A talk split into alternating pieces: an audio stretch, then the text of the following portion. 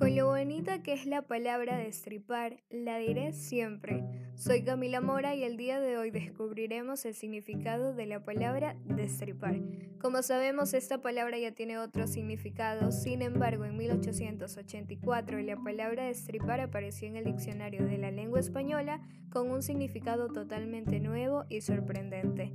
Actualmente, destripar también significa interrumpir el relato que está haciendo alguien de algún suceso anticipado al desenlace o la solución. Es decir, la palabra española destripio o destripar es una alternativa válida al anglicismo spoiler, que se usa a menudo en la información sobre cine y series de televisión para referirse a la revelación de una parte de la trama cuyo conocimiento puede arruinar el interés por el resto de la narración.